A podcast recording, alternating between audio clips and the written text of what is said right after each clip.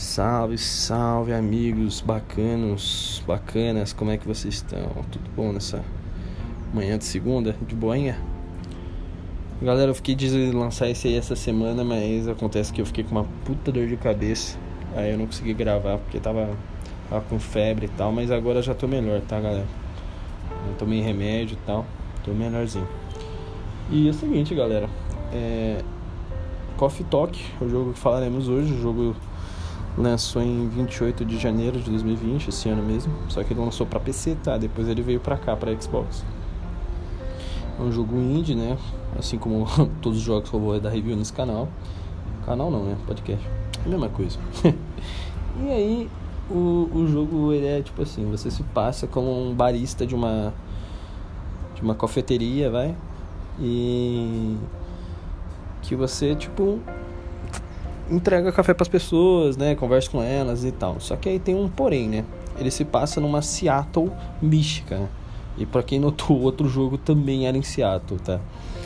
E você tem esses vários personagens caricatos, assim. Você tem uma mulher que é orc, você tem uma mulher que é de Atlantis, você tem uma mulher que. uma menina que vira gato, você tem o pai dela que vira gato, você tem um cara que é vampiro, tem o médico que é lobisomem. É maneiro, sabe? Uma coisa bem fanficzão, assim. Mas é legal porque, tipo, sabe, eles não são só personagens caricatos. Tipo, eles têm uma vida, eles trabalham, é, tem consequências para as coisas que eles fazem, eles têm a vida deles, sabe? O que eu acho muito foda nessas histórias de fantasia e tal é que nem sempre os caras conseguem fazer com que o personagem pareça que existe fora da tela, sabe? E aqui eles conseguem fazer bastante, porque tem várias coisas que acontecem meio que off-screen, assim, sabe? E é muito maneiro, eu gosto muito da história desse jogo. Mas eu não vou querer entrar muito na história aqui, tá? Que é uma história muito massa. Mas é uma coisa, é um adendo aqui, tá? Ele é um jogo todo inglês, então se você não entende, eu não sei se eu recomendo tão forte para você. Apesar de o jogo não ter fala, tá? É tudo texto. Então não é nada que você não consiga procurar no Google Tradutor. Porém, e é um negócio, é um processo chato, não é, é uma coisa que vai carregar um pouco sua experiência do jogo. Mas eu acredito que essa altura do campeonato deve ter um mod na Steam para deixar em português, tá?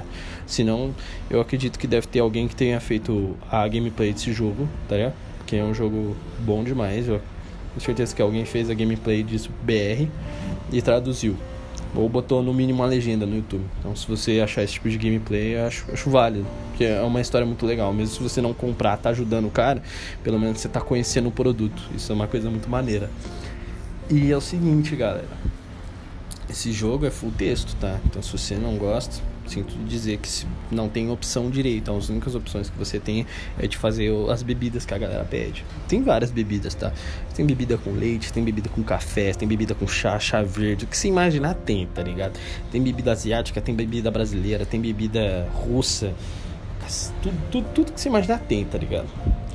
em relação a café e leite e chá, tá? Porque não vai ter um bagulho com vodka, pelo amor de Deus. O cara, o cara trabalha na cafeteria, tá ligado? E aí, é, o jogo é, é, quase isso. É quase isso só.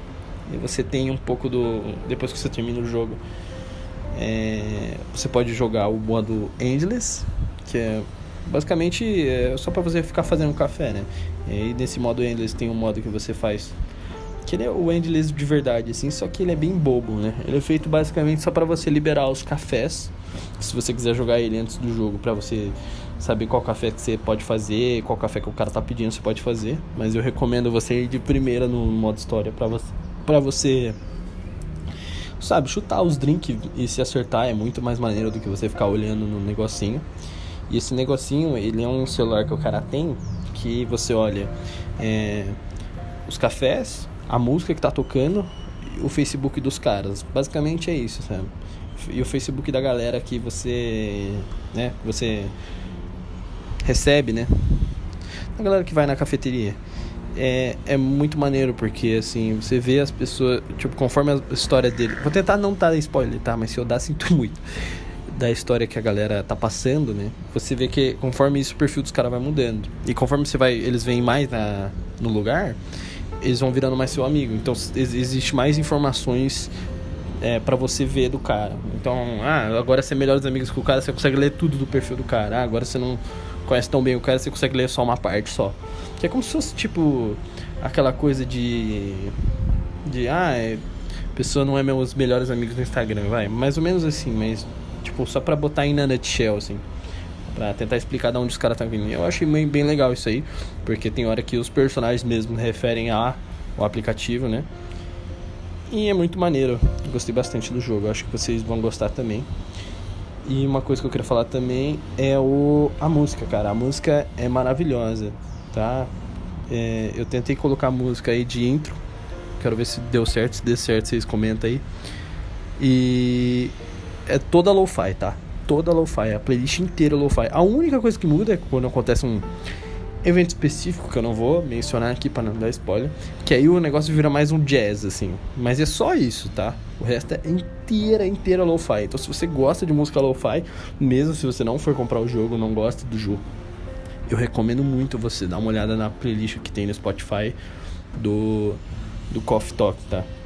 E é muito massa porque o cara, ele tem essa ele tem essa playlist antes do jogo ser feito, tá? E, e os caras fizeram a soundtrack antes do jogo tá publicado. Isso é, é uma dedicação assim que você vê que o cara basicamente fez o jogo para encaixar música, né?